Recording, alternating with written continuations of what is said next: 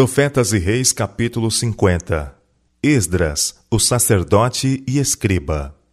Cerca de 70 anos após o retorno do primeiro grupo de exilados sob a direção de Zorobabel e Josué, Atarxerxes Longímano subiu ao trono da Medo-Pérsia. O nome deste rei está em relação com a história sagrada por uma série de importantes providências. Foi durante o seu reinado que Esdras e Neemias viveram e trabalharam. Ele foi quem, em 457 a.C., baixou o terceiro e final decreto para a restauração de Jerusalém. Seu reinado viu o retorno de um grupo de judeus sob Esdras, a conclusão dos muros de Jerusalém por Neemias e seus companheiros, a reorganização dos serviços do templo e as grandes reformas religiosas instituídas por Esdras e Neemias. Durante seu longo reinado, ele não raro mostrou favor ao povo de Deus e em seus estimados amigos judeus, merecedores de sua confiança, Esdras e Neemias, ele reconhecia homens indicados por Deus, despertados para uma obra especial. A experiência de Esdras, conquanto vivia entre os judeus que permaneceram em Babilônia, foi tão excepcional que atraiu a favorável atenção do rei Atarxerxes, com quem ele falou livremente com respeito ao poder do Deus do céu e o propósito divino de fazer voltar os judeus para Jerusalém. Descendente dos filhos de Arão, Esdras havia recebido a educação sacerdotal em acréscimo a isto, ele adquiriu familiaridade com os escritos dos magos, astrólogos e sábios do reino Medo-Pérsia. Mas ele não se sentiu satisfeito com sua condição espiritual. Suspirava por estar em plena harmonia com Deus, ansiava a sabedoria para fazer a vontade divina, e assim ele preparou o seu coração para buscar a lei do Senhor e para a cumprir. Esdras capítulo 7, verso 10. Isto o levou a aplicar-se diligentemente ao estudo da história do povo de Deus, como se encontra relatado nos escritos dos profetas e reis. Ele investigou os livros históricos e poéticos da Bíblia, a fim de compreender por que tinha o Senhor permitido que Jerusalém fosse destruída e seu povo levado cativo às terras pagãs. Esdras deu especial atenção às experiências de Israel desde o tempo em que a promessa foi feita a Abraão. Ele estudou a instrução dada no Monte Sinai e através do longo período da peregrinação no deserto. Ao aprender mais e mais sobre o trato de Deus com seus filhos e compreender a santidade da lei dada no Sinai, o coração de Esdras foi tocado. Ele experimentou uma nova e completa conversão e determinou dominar os registros da história sagrada para que pudesse usar esse conhecimento de molde a levar bênção e luz a seu povo. Esdras procurou alcançar preparo de coração para a obra que cria ter diante de si. Ele procurou a Deus ferventemente para que pudesse ser sábio mestre em Israel.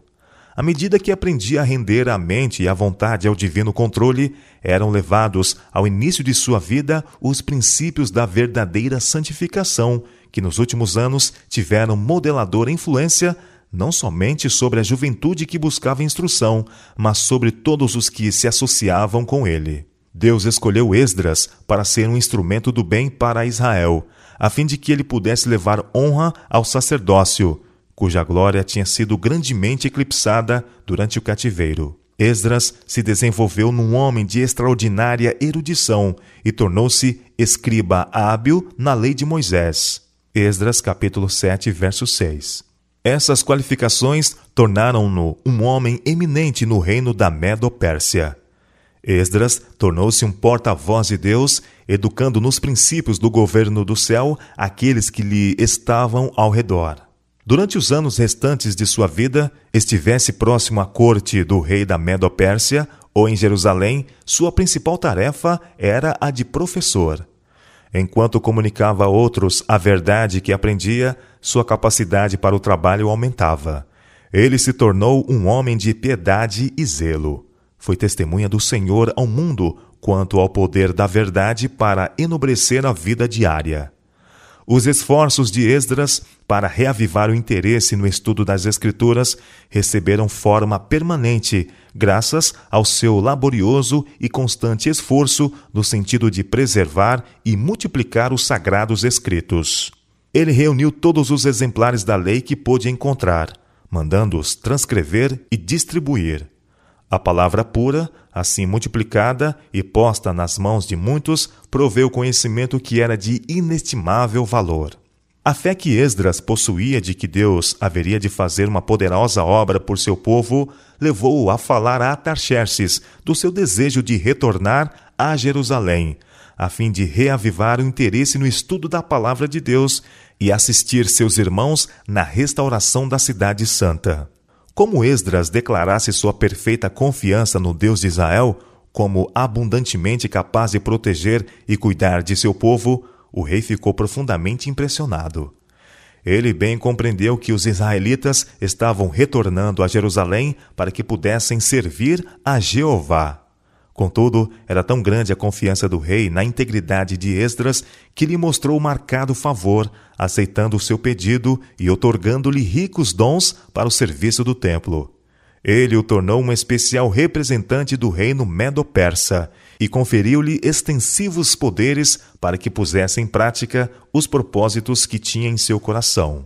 O decreto de Atarxerxes Longímano para a restauração e reedificação de Jerusalém, o terceiro desde a terminação dos setenta anos do cativeiro, é notável por suas expressões referentes ao Deus do céu, por seu reconhecimento das realizações de Esdras e a liberalidade das concessões feitas ao remanescente povo de Deus. Artaxerxes se refere a Esdras como o sacerdote escriba, o escriba das palavras dos mandamentos do Senhor e dos seus estatutos sobre Israel. O rei uniu-se com seus conselheiros em oferecer livremente ao Deus de Israel, cuja habitação está em Jerusalém, e em acréscimo ele tomou providência no sentido de se enfrentarem as muitas despesas pesadas, ordenando que fossem pagas da casa do tesouro do rei. Esdras capítulo 7 versos 11, 12, 15 e 20. Da parte do rei e dos seus sete conselheiros és mandado, declarou Atarxerxes a Esdras, para fazeres inquirição em Judá e em Jerusalém, conforme a lei do teu Deus que está na tua mão. E mais tarde declarou: Tudo quanto se ordenar, segundo o mandado do, segundo o mandado do Deus do céu, prontamente se faça para a casa do Deus do céu, porque para que haveria grande ira sobre o reino do rei e de seus filhos? Esdras capítulo 7, versos 14 e 23. Ao dar permissão para os israelitas voltarem, Atarxerxes providenciou a restauração dos membros do sacerdócio a seus antigos ritos e privilégios. Também vos fazemos saber acerca de todos os sacerdotes e levitas, cantores, porteiros, netinins e ministros desta casa de Deus. Ele declarou: que se lhes não possa impor nem direito, nem antigo tributo, nem renda. E tomou providência também para que fossem indicados funcionários civis para governar o povo legitimamente, de acordo com o código judaico de leis. Tu, Esdras, conforme a sabedoria do teu Deus, que está na tua mão, ele ordenou, põe regedores e juízes que julguem a todo o povo que está além do rio, a todos os que sabem as leis do teu Deus, e ao que as não sabe, as farei saber.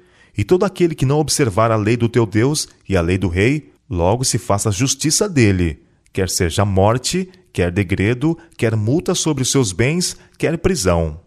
Esdras capítulo 7, versos 24 a 26. Assim, segundo a boa mão do seu Deus sobre ele, Esdras persuadiu o rei a fazer abundante provisão para o retorno de todo o povo de Israel e dos sacerdotes e levitas no domínio medo-persa que espontaneamente quiser ir contigo a Jerusalém, vá. Esdras capítulo 7, versos 9 e 13. Assim, outra vez foi dada a oportunidade aos filhos da dispersão para voltarem à terra cuja posse estavam vinculadas as promessas à casa de Israel. Este decreto levou grande regozijo aos que tinham estado unidos com Esdras no estudo dos propósitos de Deus concernentes a seu povo. Bendito seja o Senhor Deus de nossos pais, Esdras exclamou, que tal inspirou ao coração do rei para ornarmos a casa do Senhor, que está em Jerusalém, e que estendeu para mim a sua beneficência perante o rei, e os seus conselheiros e todos os príncipes poderosos do rei. Esdras capítulo 7, versos 27 e 28. Na promulgação deste decreto por Atarxerxes, foi manifestado a providência de Deus. Alguns discerniam isto e alegremente tiraram vantagem do privilégio de voltar sob circunstâncias tão favoráveis. Foi designado um lugar geral para reunião, e no tempo apontado, os que estavam desejosos de ir a Jerusalém se reuniram para a longa viagem. E ajuntei-os perto do rio que vai a Ava, diz Esdras, e ficamos ali, acampados, três dias. Esdras capítulo 8, verso 15. Esdras havia esperado que um grande número retornasse a Jerusalém, mas o número dos que responderam ao chamado era desapontadoramente pequeno. Muitos que haviam adquirido casas e terras não tinham desejo de sacrificar essas posses. Eles amavam a tranquilidade e o conforto e sentiam-se satisfeitos por permanecer. Seu exemplo provou-se um embaraço a outros que, de outra forma, teriam escolhido lançar a sorte com os que estavam avançando pela fé. Olhando Esdras, o grupo reunido ficou surpreso por não ver entre eles nenhum dos filhos de Levi. Onde estavam os membros da tribo que tinha sido posta de lado para o sagrado serviço do templo? Ao chamado, quem está do lado do Senhor? Os levitas deviam ter sido os primeiros a responder. Durante o cativeiro, como também depois, tinham-se-lhes concedido muitos privilégios. Eles haviam desfrutado a mais plena liberdade para ministrar as necessidades espirituais de seus irmãos no exílio. Sinagogas tinham sido construídas, nos quais os sacerdotes dirigiam o culto de Deus e instruíam o povo.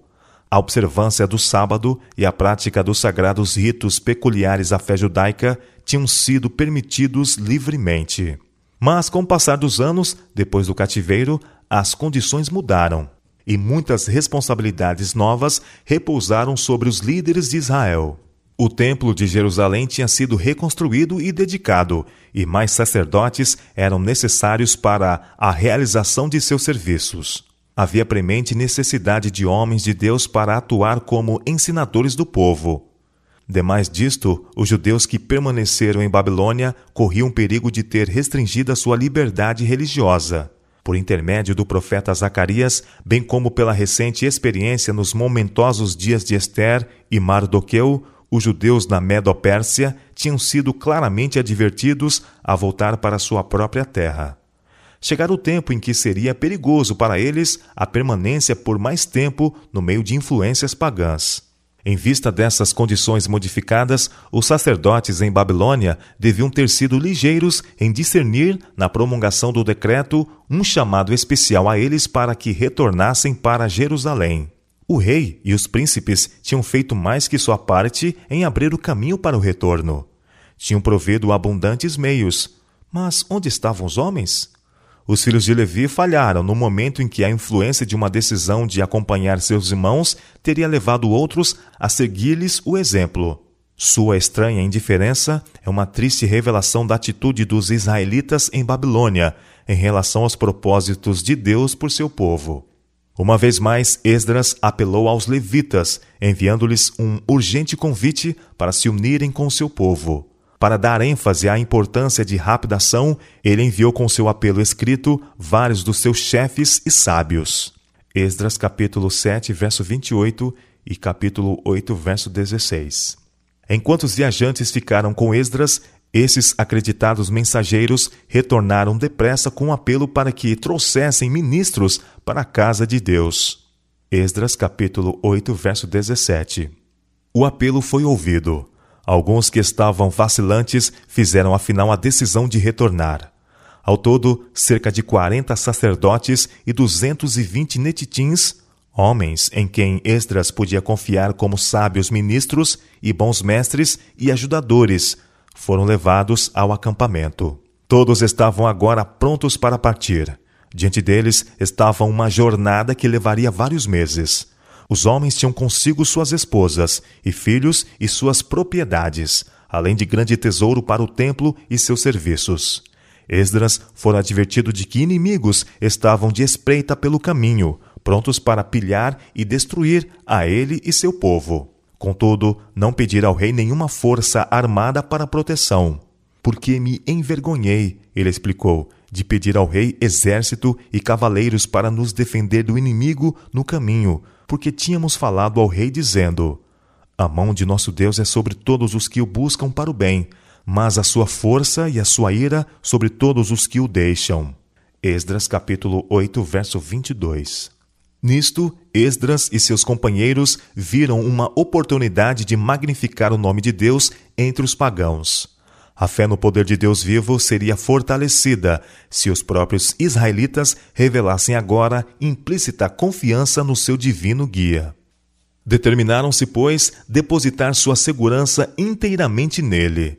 Não pediram nenhuma guarda de soldados. Não dariam aos pagãos qualquer ocasião de atribuir ao poder do homem a glória que somente a Deus pertence. Não permitiram que surgisse na mente dos seus amigos pagãos qualquer dúvida quanto à sinceridade de sua dependência de Deus como seu povo. A força seria obtida não através de riqueza ou do poder e influência de idólatras, mas mediante o favor de Deus. Eles seriam protegidos exclusivamente pelo conservar diante de si a lei do Senhor, esforçando-se por obedecer-lhe.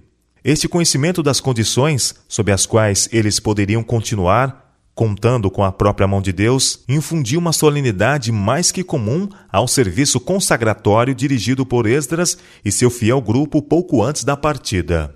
Apregoei ali um jejum junto ao rio Aava.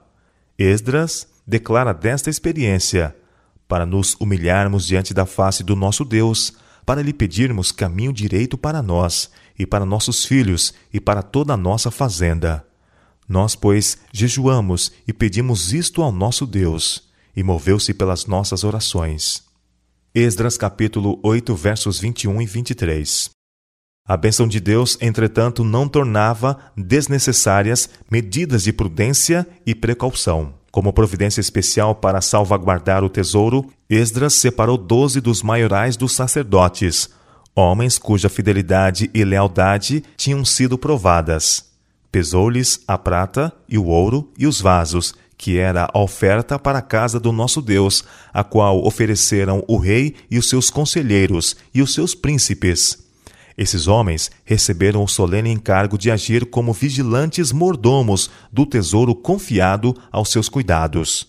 Consagrados sois do Senhor, Esdras declarou, e sagrados são estes vasos, como também esta prata e este ouro, oferta voluntária, oferecida ao Senhor Deus de vossos pais. Vigiai, pois, e guardai-os, até que os peseis na presença dos maiorais dos sacerdotes e dos levitas e dos príncipes dos pais de Israel em Jerusalém, nas câmaras da casa de Deus. Esdras capítulo 8, versos 24, 25, 28 e 29. O cuidado exercido por Esdras nas providências para o transporte e segurança do tesouro do Senhor ensina uma lição digna de meditado estudo. Unicamente aqueles cuja honorabilidade tinha sido provada foram escolhidos e foram claramente instruídos com respeito à responsabilidade que sobre eles repousava. Na indicação de fiéis oficiais para funcionar como tesoureiros dos bens do Senhor, Esdras reconheceu a necessidade e o valor de ordem e organização em relação com a obra de Deus. Durante os poucos dias que os israelitas se detiveram junto ao rio, completou-se toda a provisão para a longa jornada. E partimos do rio de Ava, diz Esdras, no dia 12 do primeiro mês, para irmos para Jerusalém. E a mão do nosso Deus estava sobre nós, e livrou-nos da mão dos inimigos e dos que nos armavam ciladas no caminho. Esdras capítulo 8, verso 31. Cerca de quatro meses foram gastos na viagem, dado que a multidão que acompanhava Esdras, vários milhares ao todo, incluindo-se mulheres e crianças, precisava andar devagar. Mas tudo foi preservado com segurança. Seus inimigos foram impedidos de fazer-lhes mal. Foi próspera a sua viagem, e no primeiro dia do quinto mês, no sétimo ano de Artaxerxes, alcançaram Jerusalém.